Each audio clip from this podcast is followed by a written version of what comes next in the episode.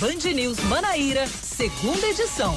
5 horas, um minuto. Boa tarde para você conosco aqui na Band News FM Manaíra, no FM 103.3, também no bandnewsfm.com.br, no aplicativo Band Rádios. Eu sou Yuri Queiroga e a partir de agora a gente está junto em mais um Band News Manaíra, segunda edição. Até às 6 horas da noite a gente atualiza o principal do nosso noticiário nesta quarta-feira, dia 17 de junho de 2020.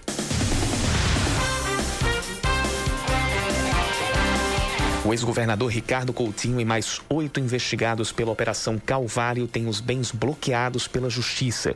Segundo a decisão do juiz José Guedes Cavalcante Neto, que atende a um pedido do Ministério Público da Paraíba, há fortes indícios de que os contratos feitos pelos investigados foram realizados de forma fraudulenta, beneficiando-os financeiramente.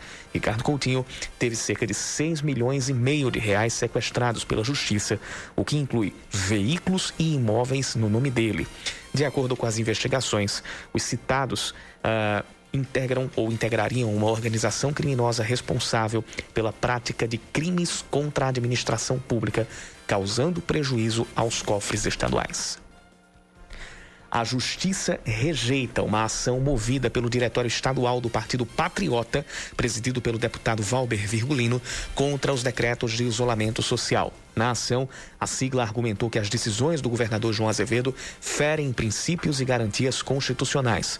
Na decisão, o desembargador João Alves explicou que não é da competência da Justiça Estadual a apreciação de normas que sejam contra a Constituição Federal.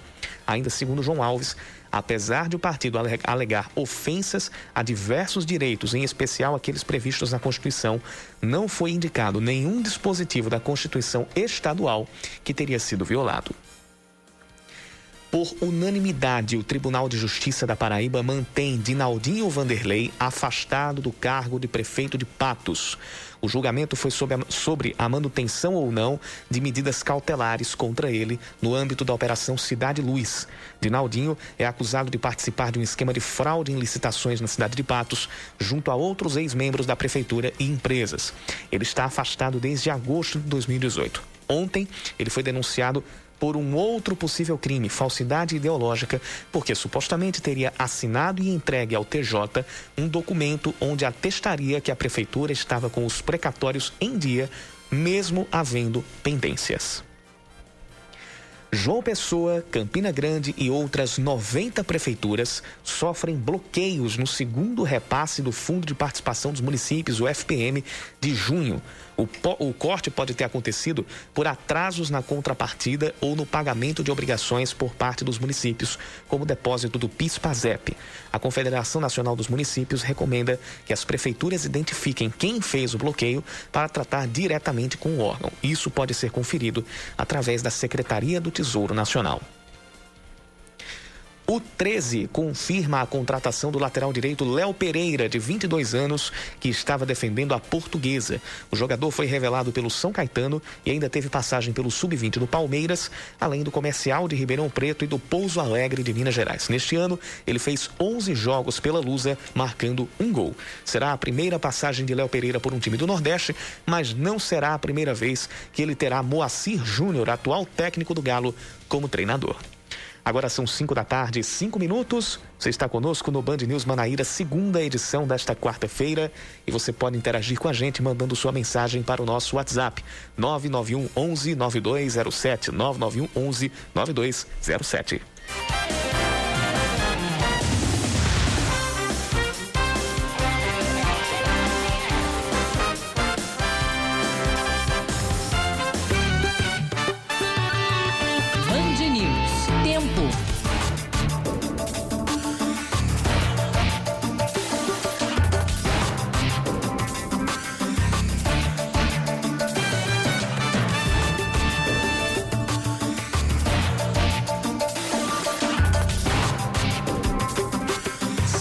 Aberto e poucas nuvens aqui pela cidade de João Pessoa nesta quarta-feira.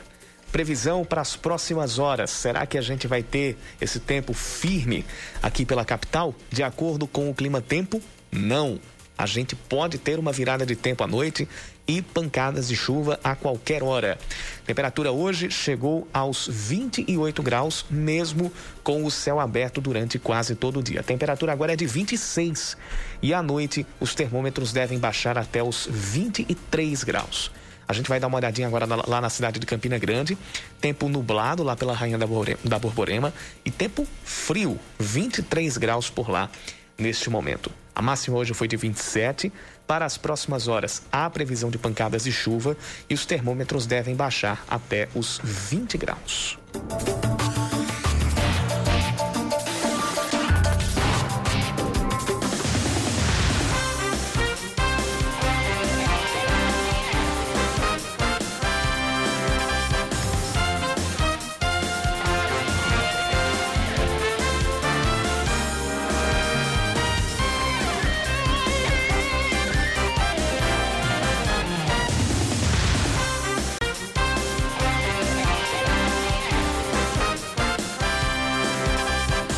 Quais atividades paralisadas por causa do isolamento social?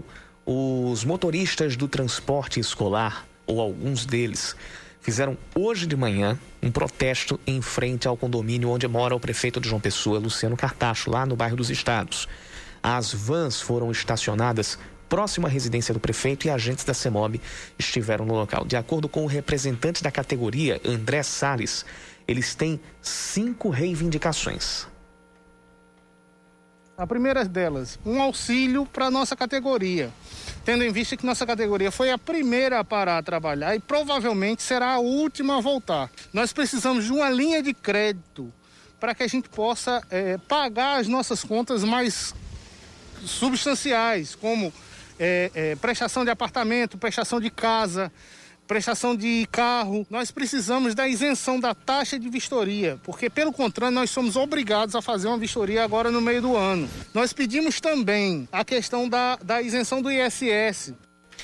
Até o momento, a prefeitura ainda não se pronunciou sobre o assunto e não são somente os motoristas de, de transporte escolar que estão fazendo manifestações ou fizeram manifestações nesses últimos dias. A gente teve os guias de turismo também protestando na última segunda-feira, motoristas de ônibus que também fizeram uh, uma mobilização lá no centro da cidade. Eles reclamam tanto da, da, da demora, não, mas da necessidade de voltar a trabalhar. Eles reclamam que precisam ah, ah, voltar a prestar os serviços, receber os seus salários, voltar a ter os contratos ah, ativos. No caso eh, dos motoristas de ônibus e no caso dos guias, eles precisam movimentar a economia mesmo. Né? E também eh, reclamam pedidos de auxílio ou projetos de auxílio emergencial específicos para cada categoria, principalmente os guias de turismo.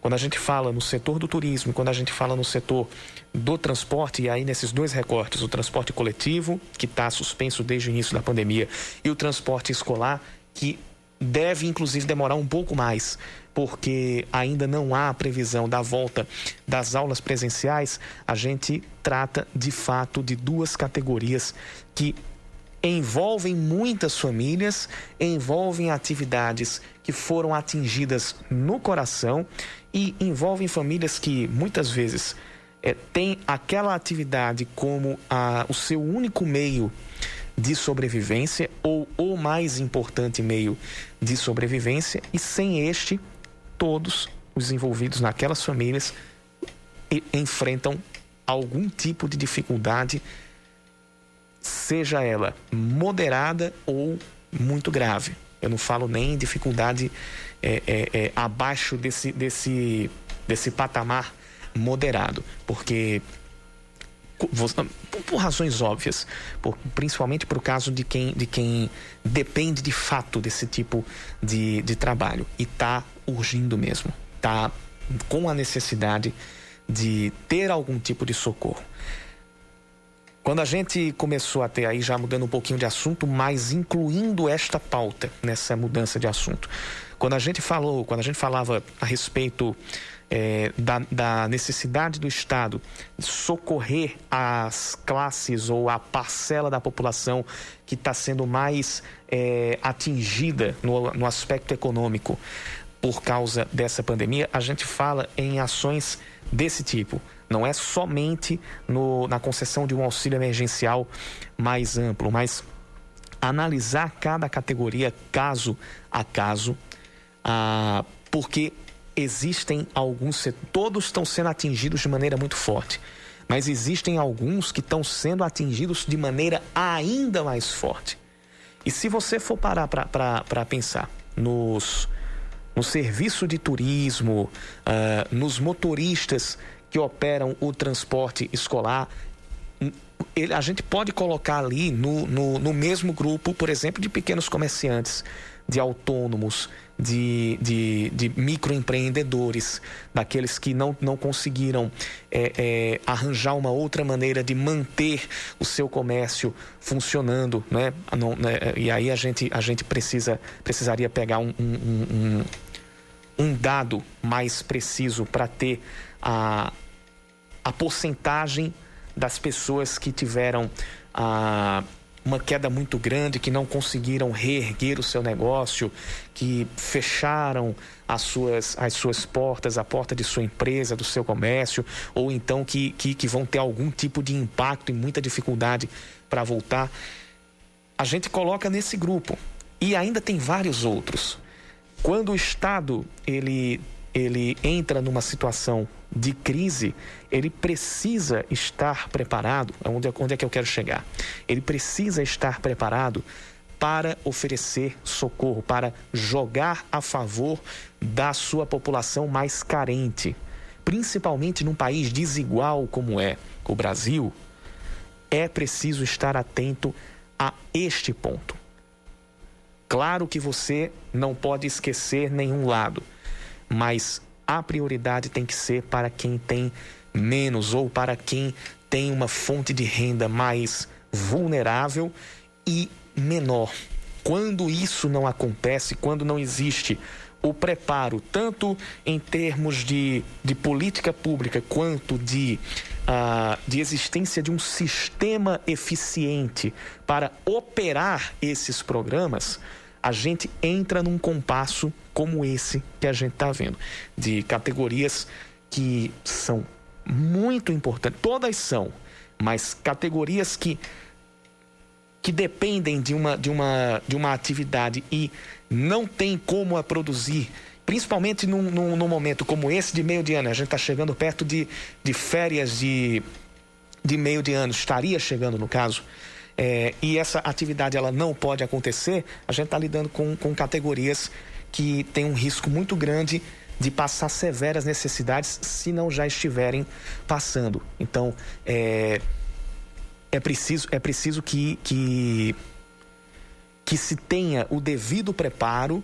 e que se tenha a devida sensibilidade para que situações como essa não aconteçam. O ouvinte aqui, deixa eu identificar o nome, dele aqui, o, o Mauri Delfino, ele, ele tá nos mandando aqui o, o, o, o link ainda de, uma, ainda de abril é, de uma medida do governo, do, do, governo federal, na verdade do Ministério do Turismo, que é, o, que é operado pelo Marcelo Álvaro Antônio, sobre uma medida provisória garantindo pelo menos 5 bilhões de reais em créditos emergenciais para empresas para empresas do para empresas do setor de turismo. Você vê, essa, essa medida provisória foi anunciada em abril. Nós estamos agora em junho. E a gente teve na última segunda-feira os guias turísticos. Isso aqui é para empresas do ramo turístico. E na segunda-feira a gente teve os guias turísticos tendo que ir para a rua para protestar e pedir um auxílio emergencial específico para aquela categoria. Então, é, é dois meses praticamente passaram e a gente e a gente ainda não tem, pelo menos para aquela parte, para uma parte ou várias, é, aliás, uma ou duas partes é, dentro do turismo, quer dizer, a, a segurança de alguma coisa que, que, que, que faça com que eles passem esse período de pandemia com diríamos, a, a, a chance de, de preencher um pouco mais a mesa mais segurança alimentar, como falou o ouvinte, o ouvinte Souza do Cristo.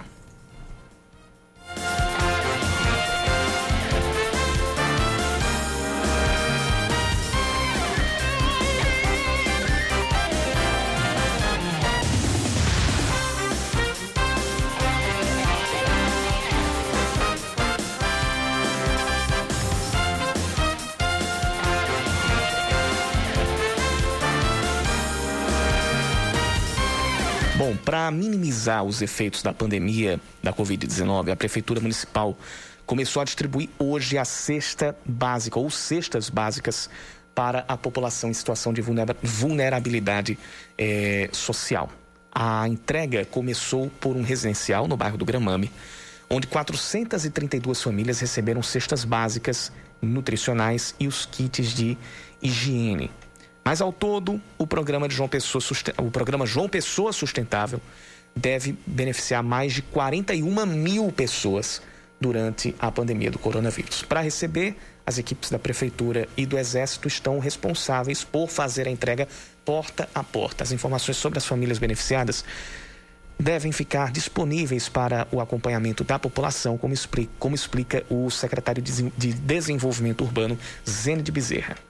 É importante a transparência desses atos administrativos. A sexta, cada, cada cesta nutricional dessa, com kits, inclusive de higiene, vem com QR Code para identificar exatamente a família e depois a gente colocar no portal da transparência para que os órgãos de comunicação e os, os órgãos de controle, tanto interno da prefeitura quanto externo, possam acompanhar esse trabalho que é de grande escala aqui é, em João Pessoa.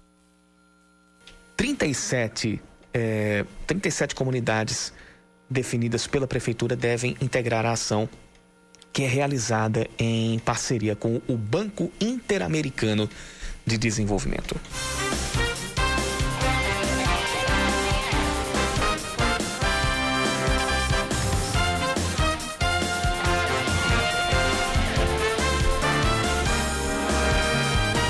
Após um decreto estadual permitindo a flexibilização do comércio, os salões de beleza e as barbearias já estão funcionando. Em Campina Grande, são inúmeros estabelecimentos. Mas quais são as regras de segurança para garantir o bem-estar de clientes e funcionários? Quem traz as informações é o Leandro Oliveira.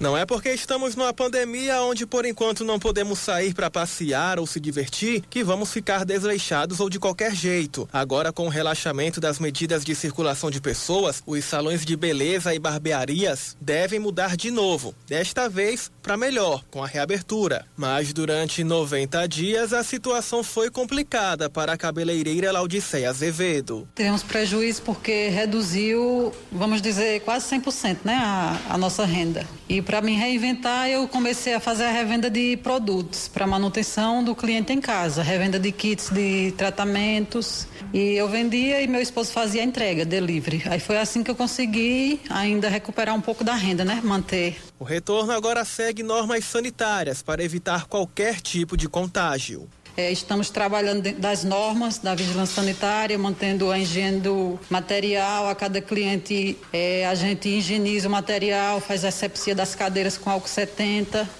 Na barbearia do Aislan Silva, o anúncio de todos os cuidados já fica na entrada do estabelecimento e na ponta da língua. Usando máscara, gel, esterilizando tudo, até sofá, tesoura, até os braços da cadeira. A expectativa do presidente da Câmara de Dirigentes Logistas de Campina Grande, Carlos Botelho, é positiva para a retomada das atividades comerciais e superação desse momento difícil. Tantos micros e médios, empresários, vieram sofrendo nesses últimos 80 dias sem gerar nenhum rendimento e de fato essa retomada, esse novo normal vem para construir também esse novo empresário e uma nova concepção. Barbearias e salões de beleza devem atender exclusivamente por agendamento prévio e, de acordo com o decreto do governo da Paraíba, sem aglomeração de pessoas nas dependências. Você está ouvindo Band News Manaíra, segunda edição.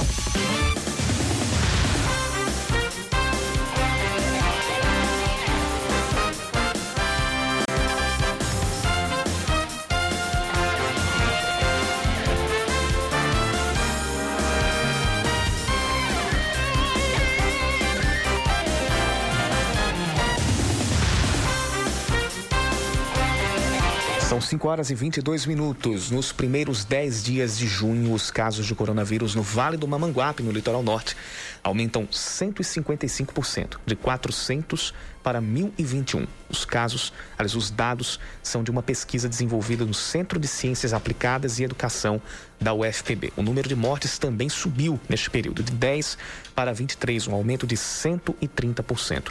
As cidades que tiveram o maior crescimento nestes números foram Mamanguape, Rio Tinto e Bahia da Traição o governo do estado vai adiantar nesta sexta-feira a primeira parcela do 13º salário para os funcionários públicos, tanto aposentados quanto pensionistas e reformados. O impacto nas contas deve ser de 76 milhões e 200 mil reais. Os servidores da Ativa vão receber depois a antecipação do 13º, ainda com uma data a ser definida pela Secretaria da Fazenda. Segundo o governo do estado, houve uma queda da arrecadação no período da pandemia, chegando perto de 30% no mês de maio, em comparação com maio de 2019.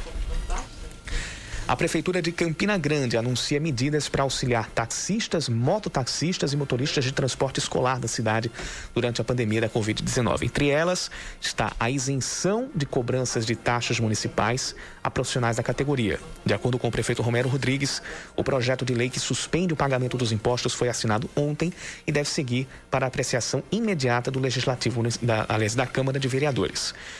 Ainda segundo Romero, cestas básicas serão entregues. A ação vai acontecer junto com as secretarias de Assistência Social, Desenvolvimento Econômico, além da Superintendência de, Trans, de Trânsito e Transportes Públicos de Campina Grande. O jornalista Walter Galvão é nomeado como novo presidente da Fundação Espaço Cultural da Paraíba, a FUNESC. Ele vai substituir Nésia Gomes, que pediu demissão do cargo. A nomeação já foi publicada na edição de hoje do Diário Oficial do Estado. O setor de serviços da Paraíba tem a quinta maior queda nas operações no Brasil, de acordo com a pesquisa divulgada pelo IBGE.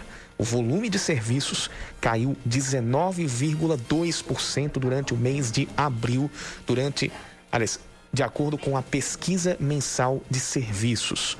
E é o pior resultado desde o início da série histórica, que começou em janeiro de 2011.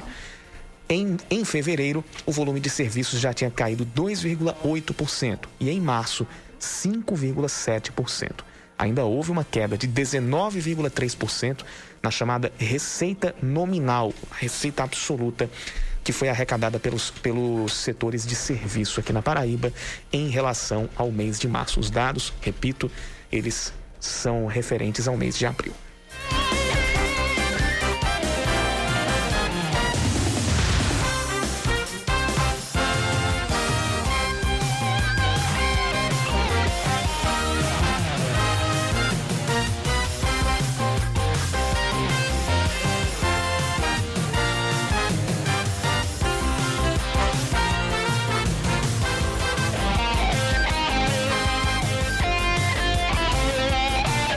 Horas 26 minutos, a gente vai falar agora sobre a campanha Junho Vermelho do Hemocentro aqui da Paraíba, que pretende incentivar a doação de sangue durante esse período de início da flexibilização das medidas de isolamento social face à pandemia do coronavírus. A gente está na linha com a diretora-geral do Hemocentro do Estado, Shirlene Gadelha, que, que conversa a gente sobre, este, sobre esta campanha.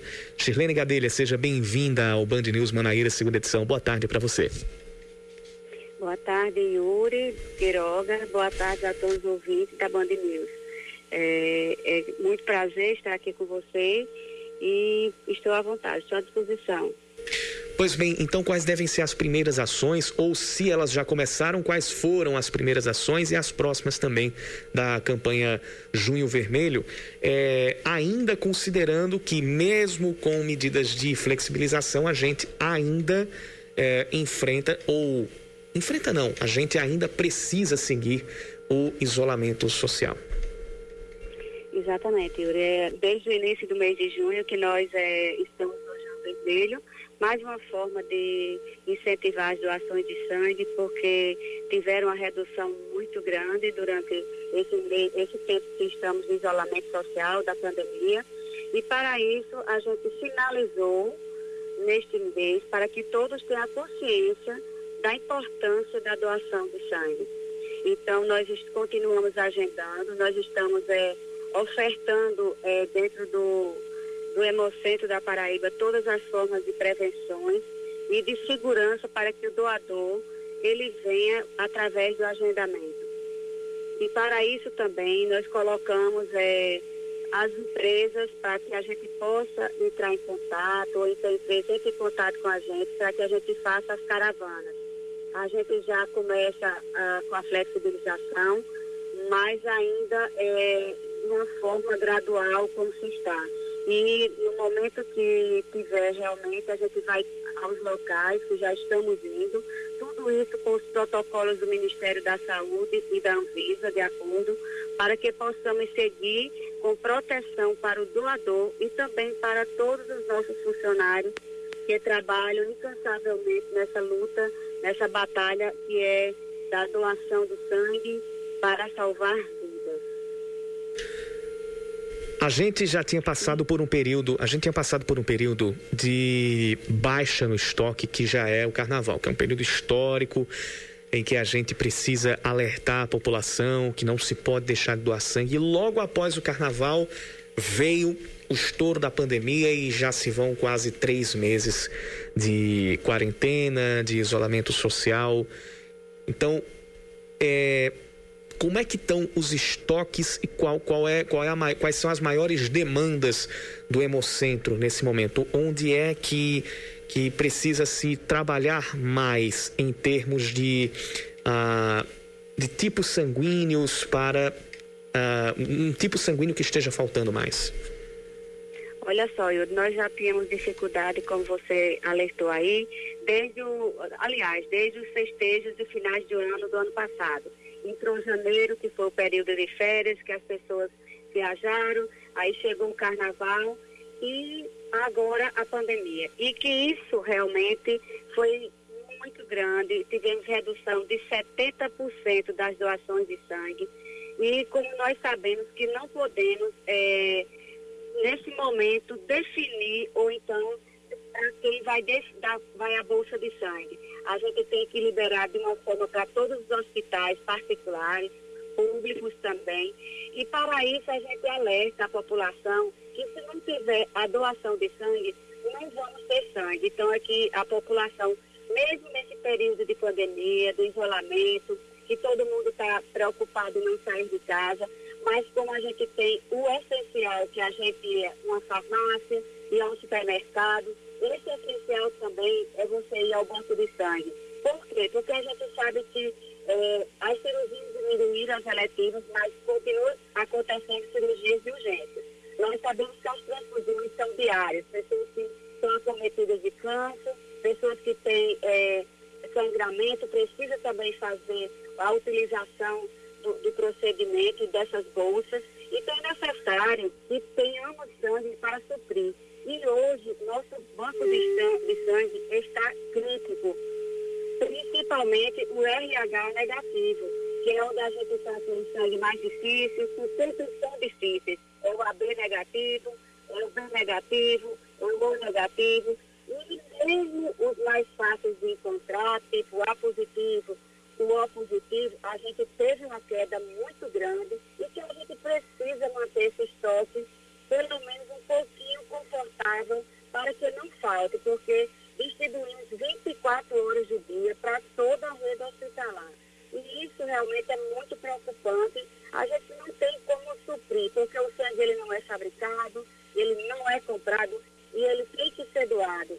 E mesmo nesse momento que a gente passa, a gente sabe que a solidariedade é grande, o povo paraibano é muito solidário, então vamos fazer esse, essa demonstração e também vamos é, marcar uma pessoa, vamos, é, nesse momento, pedir é, um cunhado, Bom, a gente, a gente vai tentar refazer aqui a ligação com a, com a, a, a diretora-geral do Hemocentro aqui da, aqui de, da Paraíba, a Shirlene Gadelha, a ligação estava ficando muito baixa, é, mas ela já falava aqui a respeito da necessidade de se, de se conscientizar, de vestir a camisa e de e de doar sangue e de preencher os estoques, porque já são três períodos seguidos, um emendado no outro, de baixa no estoque, é, de, de queda no número de doações. Shirlene Gadelha, a gente já conseguiu refazer aqui o contato com ela.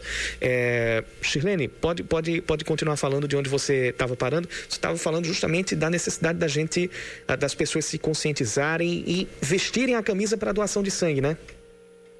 Exatamente. Então, vocês que estão nos escutando, vamos fazer esse desafio, vamos pedir uma pessoa para agendar essa doação. Que sua doação, ela pode salvar até quatro vidas. Tá certo? Então é importante nesse momento que todo mundo tenha a consciência que sem o sangue a gente não vive. Então é essencial e, como eu disse, não fabrica, não se compra e ele tem que ser doado. E esse sangue que tem na veia de cada um, ele pode salvar até quatro vidas. A respeito do tratamento que está sendo feito com plasma para, para pessoas que estão com o coronavírus e que é o plasma de pessoas que já estão curadas. Quem já teve o coronavírus pode doar depois de quanto tempo uh, após a apresentação da cura clínica? Ou pode apresentar, ou pode fazer o tratamento ou doar o, o plasma logo após apresentar a cura clínica, logo depois? Olha só, Yuri, nós temos alguns critérios e esse projeto aqui é um projeto da, que a gente tem em parceria com a UFPB e é um projeto da doutora Daniele Dalina. Então, nesse processo, a gente tem alguns critérios. Ele precisa, a pessoa que teve o Covid, não pode ter sido hospitalizado. Ele tem que ter entre 18 a 65 anos. Mulheres que tiveram aborto ou filhos, elas não podem ser doadoras, porque elas criam anticorpos esses corpos eles vão causar o efeito de trale na pessoa que está para receber essa transfusão. E ela pode ocorrer. Então, é, também é, tem que apresentar um exame que comprove se teve a doença e com 30 dias de totalmente assintomático, ele vai entrar em contato com o número 31 33 34 73. Esse número, oh, desculpa, 31 33 34 65. Sim, sim. Esse número é o WhatsApp, onde é, você pode entrar em contato, a gente tira as dúvidas e já marca uma pré-entrevista, onde a gente vai ver seus exames e já vamos marcar um teste sorológico. Porque esse teste sorológico é para ver a, a titulação de anticorpos que ele adquiriu da doença, do Covid-19.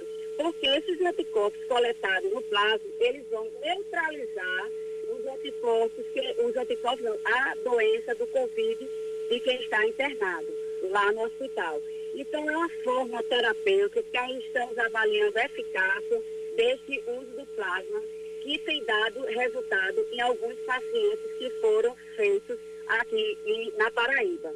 Então, a gente é, seguimos fazendo a, e pedindo que as pessoas que tiveram Covid, que não foram hospitalizadas e que tenham esse exame, entrem em contato com a gente, que a gente está precisando muito, porque mesmo diante de tudo, existem alguns critérios que o doador tem que passar, que são os critérios clínicos da doação.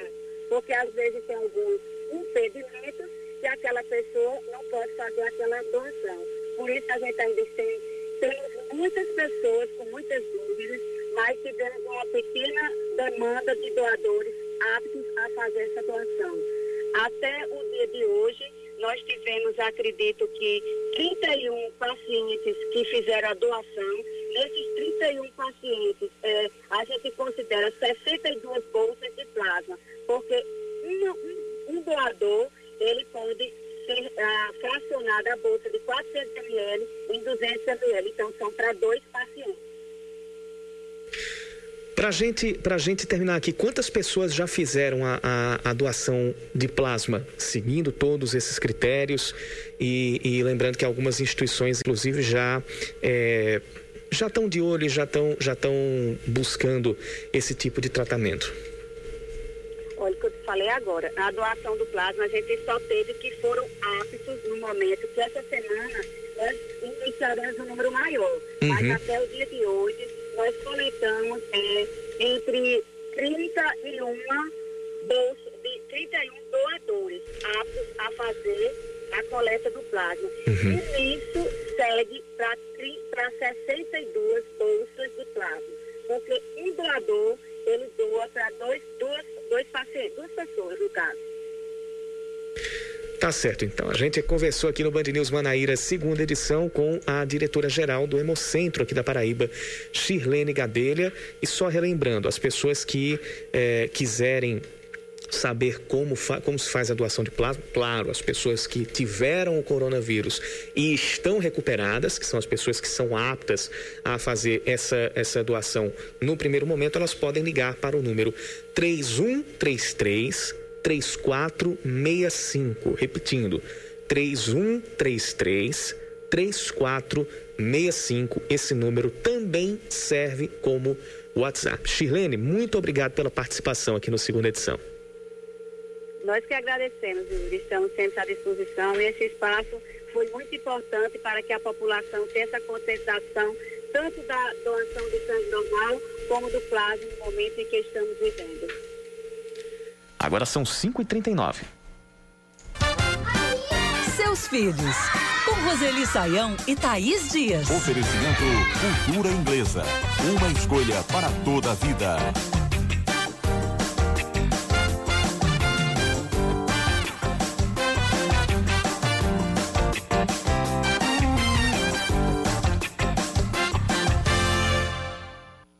Tempos de pandemia, uma preocupação surge novamente com força total: a medicalização da infância. Roseli, que conselho você dá a esses pais que, obviamente, estão preocupados nesse momento, né, de transmissão do coronavírus? É preciso calma, é preciso mais do que nunca orientação dos profissionais de saúde, né? Exatamente, né? Principalmente esse tipo de orientação por que, que dá uma, uma vontade né, de medicar o filho para ele ficar mais tranquilo, para ele ficar com. É, enfim, enfrentar melhor esse período que não está fácil né, para as crianças e para os jovens? Eu entendo que dá vontade, mas a gente precisa resistir a essa vontade, porque esse alívio imediato que os remédios provocam tem efeitos colaterais, que não são apenas os do medicamento, né? Mas é um efeito de aprendizagem, ou seja, eu devo buscar sempre resolver rapidamente as situações que me afligem, nem que para isso eu precise usar uma droga qualquer. E quando eu uso, falo droga qualquer, pode ser um medicamento, né? Que é uma droga medicamentosa, mas é uma droga. É, esse não é um bom ensinamento, né? Principalmente chegando à adolescência. Então vamos resistir bravamente, vamos eh, consultar os médicos por telefone, é, por tela, muitos médicos atendendo as questões das mães por tela mesmo, né?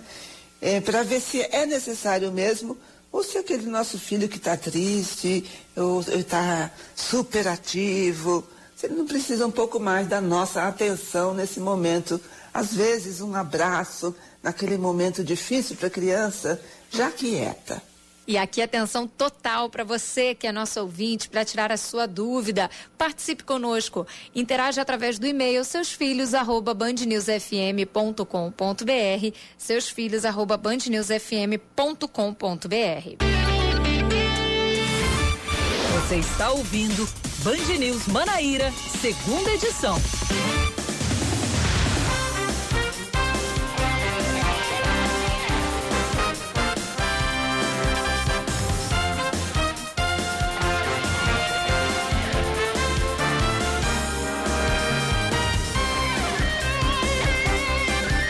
5 horas 44 minutos, um dia após a recomendação de promotores de justiça para que as prefeituras de Santa Rita e Bahia revejam os decretos de afrouxamento do isolamento social, os dois prefeitos decidem fazer ajustes no funcionamento do comércio e de serviços.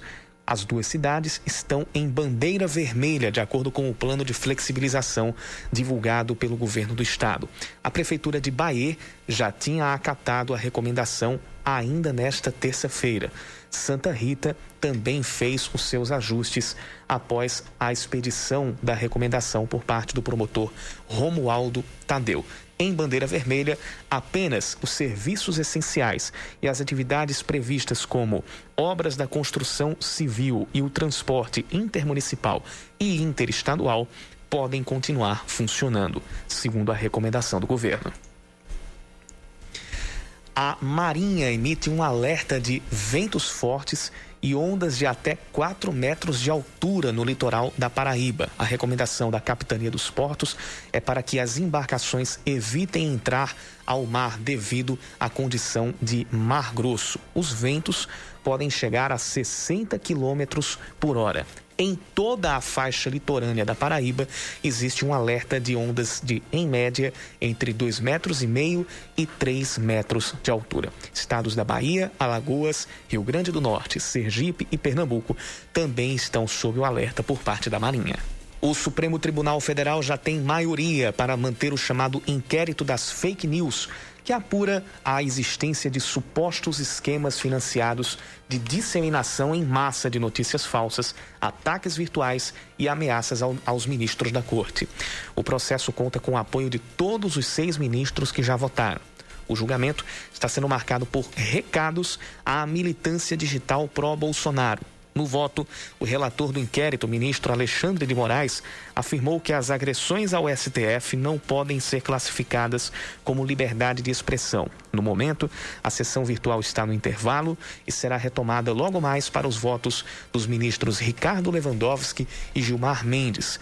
O presidente do Supremo Tribunal Federal, Dias Toffoli, marcou a conclusão do caso para amanhã.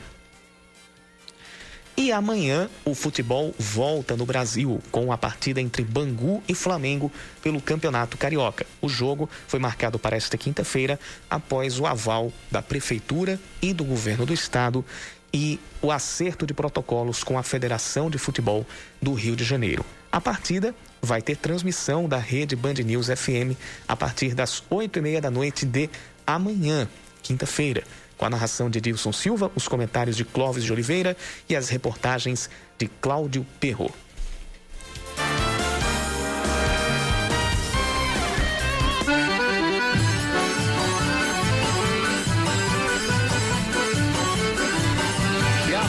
Opa, agora eu baixei a trilha, assim. E a Band News Manaíra quer saber qual foi o São João mais marcante de sua vida. Aquele que você gostaria viver de novo.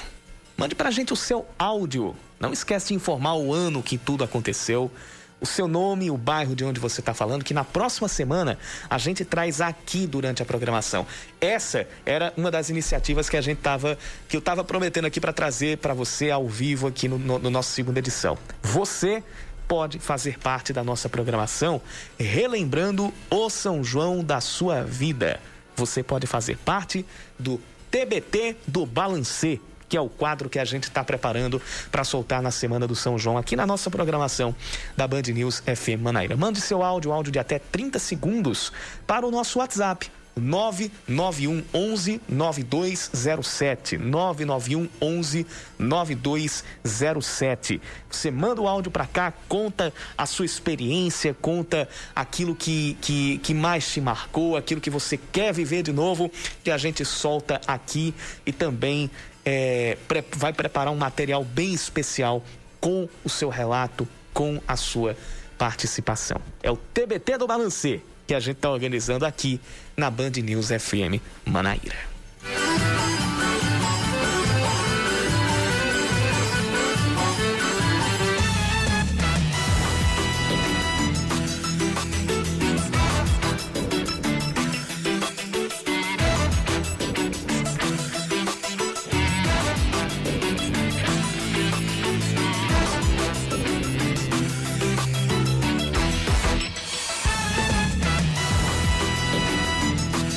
Olha, deixa eu só fazer aqui um, um, um adendo. Eu pedi para vocês aqui uns áudios de, de até 30 segundos, só que é o seguinte: tem algumas histórias que elas rendem muito mais. Então, não precisa ser só de 30 segundos, não. Você faz o seu tempo também. Você tem liberdade total para contar a, a, sua, a sua história, sabe? A sua, o seu relato. Não precisa ser só até 30 segundos, não. Conte a sua história aquela que a história que rende, aquilo que, que, que, que você lembra, aquilo que de fato lhe marcou. E a, gente, e a gente traz aqui na nossa programação. Nosso WhatsApp para você mandar o seu áudio é o 991 11 9207. 991 11 9207. Faltam 10 para as 6 da noite. Comprou passagem e não viajou por causa da pandemia? Tem uma reportagem vindo de Salvador com William Tali Silva, que é especialmente para você, para você tirar dúvidas e para você prestar muita atenção. Quem comprou passagens aéreas e foi pego de surpresa com a pandemia do coronavírus tem alguns direitos garantidos na hora de cancelar ou adiar a viagem. A estudante Lara Arruda viveu esse problema. Apesar da dificuldade, ela conseguiu remarcar uma viagem que faria de Salvador para São Paulo no fim de março. O site foi muito burocrático. Eu podia escolher as datas, mas eu tive que mudar os aeroportos de onde eu iria ir e vir, no caso que seriam Congonhas Congonhas e Guarulhos eu tive que mudar a ordem e eu também tive alguns problemas para remarcar por conta da bandeira do cartão de crédito. Quando eu comprei era com uma bandeira e depois eles não estavam mais aceitando essa bandeira. Então eu tive que achar algum cartão que validasse essa bandeira mesmo sem cobrar a taxa, porque precisava estar registrado no site. Para que o consumidor saiba os direitos que tem neste momento, a OAB, a Ordem dos Advogados do Brasil, criou uma cartilha para os viajantes que foram afetados pela pandemia. O texto se baseia no Código de Defesa do Consumidor e na medida provisória 925, decretada em março deste ano. A secretária da Comissão Especial de Defesa dos Consumidores da OAB, Luciana Ateniense, explica alguns dos direitos do cliente que quer cancelar a passagem. Primeiro é a obtenção de créditos, em que ele poderá usufruir a viagem num prazo de 12 meses do cancelamento da viagem. Outra situação é aquele consumidor que deseja cancelar e obter o reembolso. A empresa aérea terá 12 meses para reembolsar o consumidor. Já se a própria empresa aérea fizer o cancelamento, ela deve oferecer outro voo. Se a companhia aérea cancelar o voo, ela deve fornecer um outro voo da própria empresa para o mesmo destino contratado ou de terceiros. A situação atípica causada pela pandemia faz com que cláusulas da compra da passagem, como multas, possam ser revisadas. Caso as partes não cheguem a um acordo, ainda é possível entrar na justiça. Vivemos uma situação atípica. Caso não haja um acordo extrajudicial entre as partes, infelizmente, terá o consumidor a recorrer na justiça. Para consultar a cartilha completa, basta acessar o site oab.com.br.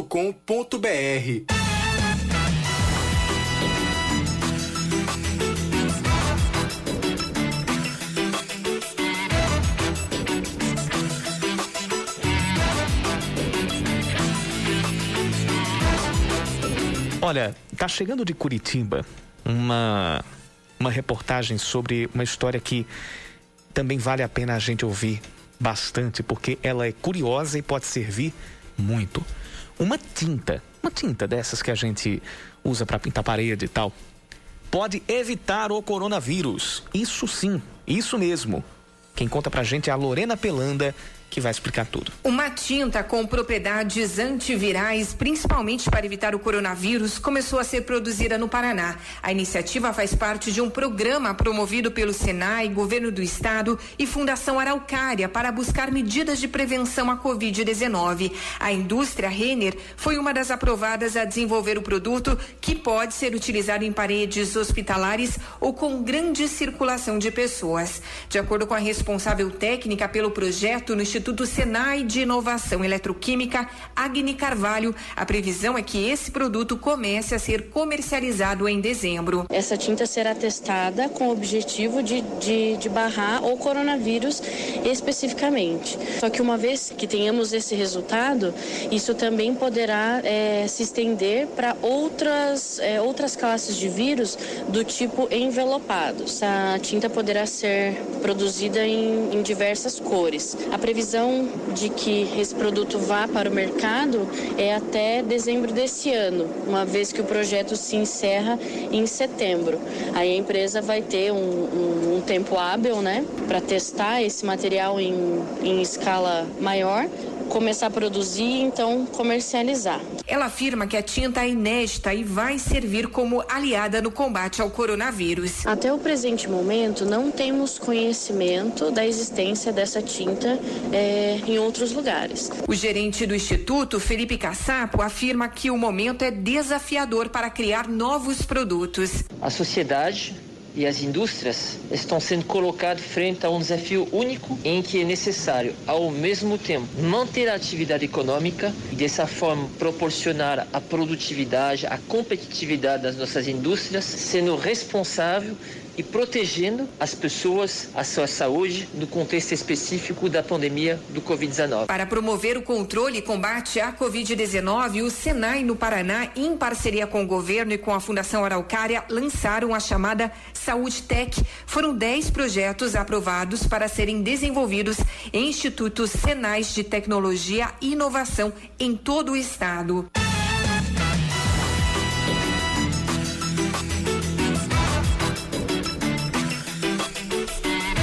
Hoje, o diretor-presidente do Observatório Nacional de Segurança Viária, José Aurélio Ramalho, afirmou que é necessário analisar ponto a ponto do projeto de lei que altera o Código de Trânsito Brasileiro para que o tráfego no, paí no país não se torne mais perigoso. Esse projeto altera cerca de 30 artigos do CTB, que é o Código Brasileiro de Trânsito, e deve ser analisado nesta semana pelo, pela Câmara dos Deputados. Para José Aurélio, algumas infrações devem ser mantidas, como a da falta do uso da cadeirinha infantil no banco de trás do veículo. O diretor-presidente do Observatório Nacional de Segurança Viária acredita que o processo para ter a carteira nacional de habilitação deveria ser diferente, principalmente pelas pessoas não aprenderem corretamente sobre os riscos do não cumprimento das regras básicas de trânsito, como o uso do cinto de segurança.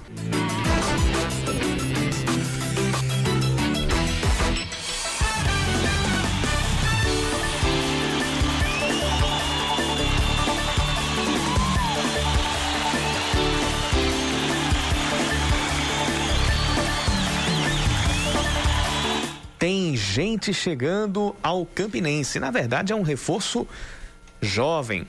É o meia Pedro Cobel, 17 anos de idade, que já atuou nas categorias de base do CSA de Alagoas e chega para assinar o primeiro contrato profissional dele lá na Raposa. Hoje também o 13 anunciou a vinda do lateral direito Léo Pereira, como nós trouxemos durante o início do jornal.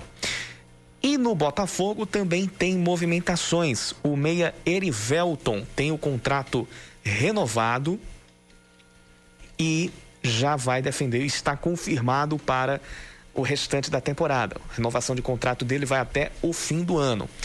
Além dele, Dico e Kelvin também já têm a confirmação é, dos contratos renovados até o final desta temporada. E o Atlético de Cajazeiras também anunciou reforço, o zagueiro Wesley Barbosa, que jogou na equipe em 2017. Agora são dois Wesleys. Tem o Wesley que já estava por lá no, no, no, elenco desde o início do ano, que inclusive é titular. É, exatamente. Ele, é, ele é titular, faz a dupla de zaga com o Egon.